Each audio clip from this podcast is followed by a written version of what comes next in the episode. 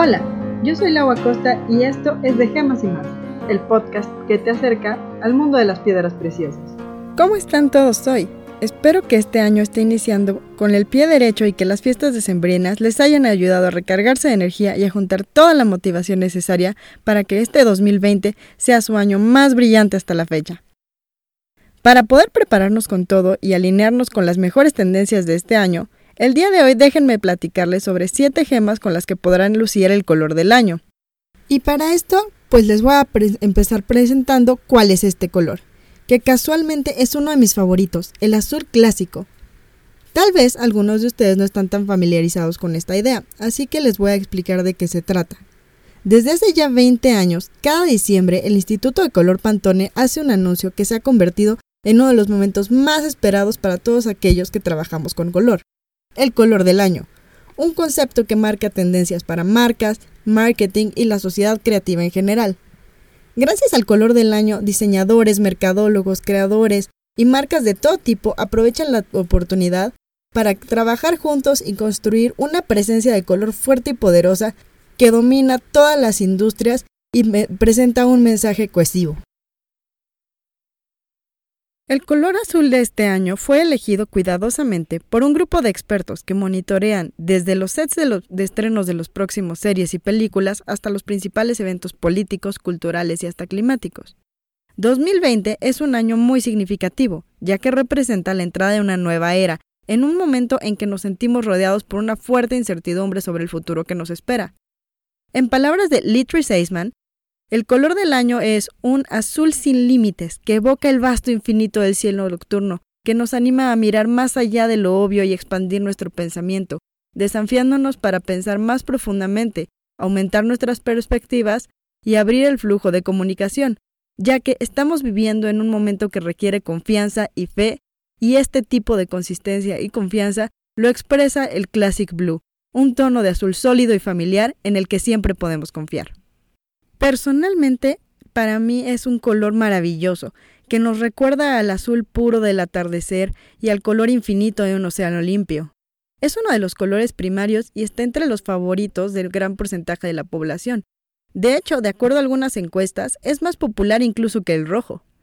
También es interesante porque aunque es un color frío, el azul clásico se presta para combinarse perfectamente con los tonos dorados y plateados de los metales clásicos en joyería, lo que permite que pueda usar sin problemas cualquier persona este tipo de piedras.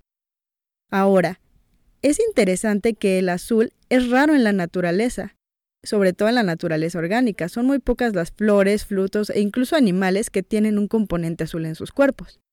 Esto se debe a que en general los colores de las plantas se deben a algunos químicos que producen las pigmentaciones y que en general son, de color amarillo, rojo, naranja e incluso morado, pero no azul. En el caso de los animales, pues la mayoría obtenemos nuestros colores de lo que comemos, y si no hay comida azul, pues no hay animales azules. Oye, Lau, pero ¿y qué hay de las ranas y las mariposas y los peces, o los no me olvides y algunas hortensias? Pues miren, déjenles platico que en realidad lo que estamos viendo en la mayoría de esos casos es un fenómeno óptico de difracción de luz que crea el color. Está hecho en la estructura y no en el pigmento. Solo existe una excepción a esa regla y es un pequeño grupo de maripositas que prácticamente podemos contar con los dedos de la mano y que son los únicos animales conocidos que generan un pigmento azul natural. Es debido a esta escasez en la naturaleza orgánica que durante muchos años se consideró el azul un color asociado con la realeza y sobre todo con la divinidad. Hasta la llegada de la química moderna y los pigmentos sintéticos, la única manera de obtener el pigmento azul era a partir del polvo del lápiz lazuli, una gema extremadamente valorada desde el antiguo Egipto. Curiosamente, a pesar de que esto, de que este color es tan raro en la naturaleza orgánica, en el mundo mineral encontramos una mayor variedad de rocas y cristales azules, de los cuales alrededor de unos 40 podemos utilizar como gemas. Realmente es un porcentaje alto entre las gemas conocidas. Además, es posible encontrar minerales en toda la gama de azules, desde tonalidades súper tenues hasta colores profundos, en variedades que van del azul verde al azul violáceo, pasando por supuesto por el azul puro.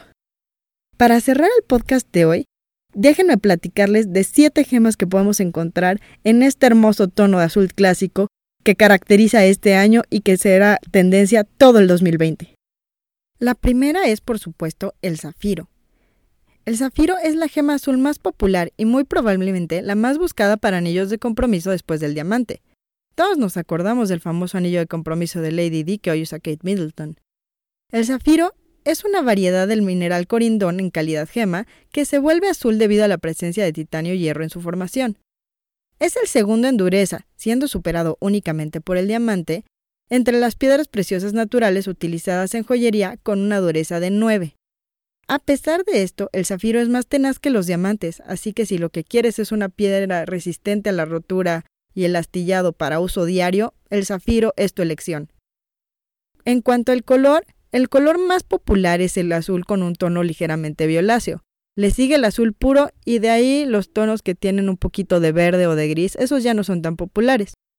Aunque los zafiros azules son más asequibles que los diamantes, aún así pueden ser algo caros, Así que si lo que tú buscas es la dureza y el hermoso color de un, de un zafiro, pero no quieres romper el banco, podrías optar por una opción sintética. Si no, podemos elegir alguna de las otras piedras naturales de las que te voy a hablar. El segundo lugar está la indicolita. Es una variedad azul de la turmalina. Es relativamente rara y muy apreciada entre los conocedores. Se presenta en colores azul tono medio a oscuro. Debe su color a pequeñas cantidades de hierro dentro de su estructura. Y en algunas indicolitas, esto puede generar un tono muy oscuro, pero con un tratamiento térmico, ¡pum! Se le baja el color y el, el color es estable, entonces maravilloso, tu indicolita es un poco más accesible. Entre las turmalinas también existe otra variedad azul, la paraíba. Esta produce unos colores azul eléctrico impresionantes que aunque no forman parte de la gama de color del año, es uno de los más espectaculares en el mundo de las gemas. No dudes en buscar una. Con una dureza de 7 a 7,5, las turmalinas son una excelente opción para la joyería de uso diario, que no requiere de mucho cuidado y puede durarte muchísimos años. La tercera gema de la lista, la espinela, durante muchos años fue una gran desconocida para el público general, y es una de las favoritas entre los gemólogos. De hecho, en los últimos años ha ganado lentamente el reconocimiento que se merece y es incluso ya una piedra de nacimiento en el mes de agosto.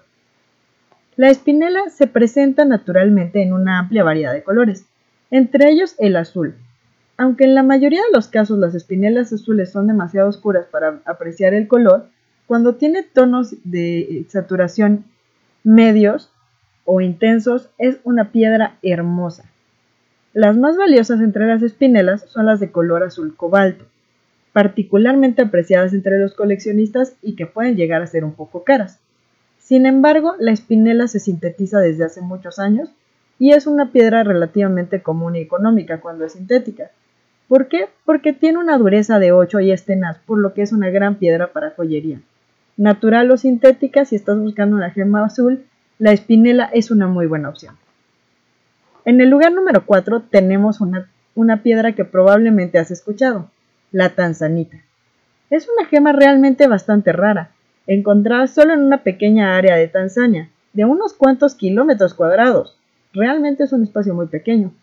Sin embargo, la popularidad de esta piedra se ha, disparado en los últimos años y se ha posicionado como una favorita entre el público general. En realidad la tanzanita es una variedad del mineral suaicita que presenta tonos azules y violetas. Este color es resultado de la exposición del mineral a altas temperaturas, ya sea naturalmente o artificialmente por un tratamiento térmico permanente.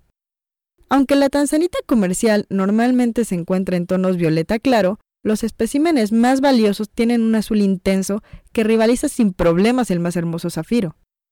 Lo que sí es que si estás pensando en comprar una tanzanita, tienes que saber que es una piedra preciosa delicada, que requiere de mucho cuidado, no solo por su baja dureza de 6.5, sino también porque tiene poca tenacidad, lo que hace que sea frágil y se pueda romper o astillar fácilmente si la golpeas con una superficie.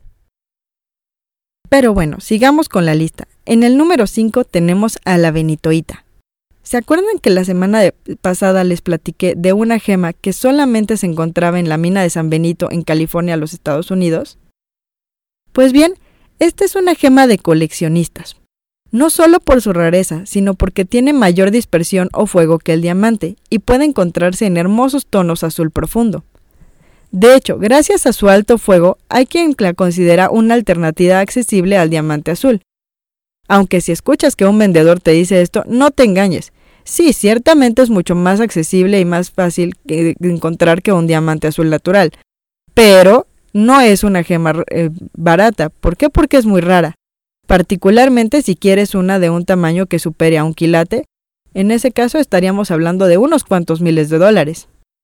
Si te animas con la inversión, lo que tienes que tener en cuenta es que esta hermosa gema requiere cuidados especiales, al igual que la tanzanita, con una dureza de 6 a 6,5 y que tiene una tenacidad similar. Nos acercamos al final de la lista. En el número 6 tenemos a la piedra de luna, que es una, una, gema muy especial, pues presenta un fenómeno óptico conocido como adularescencia, que no es más que un efecto de dispersión de luz que se crea dentro de la piedra y muestra un brillo flotante dentro de la misma. En los especímenes más finos, esto parece como una nube azul que se mueve dentro de una piedra tan transparente como una gota de agua. Para maximizar este efecto, los lapidarios generalmente tallan las piedras de mayor calidad en cabujones, o sea, piedras redondeadas y sin facetar, con cúpulas altas. Las gemas de calidad comercial las vas a encontrar no con este color, no con este efecto como de gota de agua, sino con un color blanco lechoso y van a presentar adularescencia sí, pero va a ser un azul tenue o blanco. La piedra de luna es como las dos anteriores de esta lista una gema bastante delicada. De hecho, es mucho más delicada. Tiene una dureza de 6, pero una tenacidad muy baja. Por lo que te recomiendo que la trates con mucho cuidado y que no compres una montura que no la proteja. Y guárdala siempre separada de otras joyas para que puedas disfrutarla así por muchos años. Llegamos al número 7, el final de la lista. En este lugar tenemos al lapislázuli, una de las gemas azules más populares y la piedra preciosa opaca más popular de todas. Ha sido valorada y utilizada a lo largo de la historia, y de hecho se cree que en algunos textos antiguos la palabra zafiro se refiere en realidad a esta gema y no al zafiro que conocemos hoy en día. El lapislázuli se encuentra en hermosos tonos de azul profundo, que han eh, sido usados en joyería durante miles de años. Los ejemplares más puros y valiosos presentan un color azul uniforme en toda la gema. Sin embargo, es común que la encontremos con inclusiones de pirita e incluso con un marmoleado blanco. Esto se debe a que el lápiz es realmente una roca, compuesta de no uno, sino de muchos minerales. En general, no es una piedra preciosa muy dura, clasificando solo de 5 a 6 en escala de Mohs. Pero con un cuidado razonable, las joyas de lápiz lazuli pueden durar mucho tiempo, tanto que aún podemos encontrar joyas del antiguo Egipto, así que no te desanimes en comprarla. Pues bueno, estas fueron mis 7 gemas para que luzcas el color del año como un verdadero conocedor y amante de las gemas. Muchas gracias por escucharme.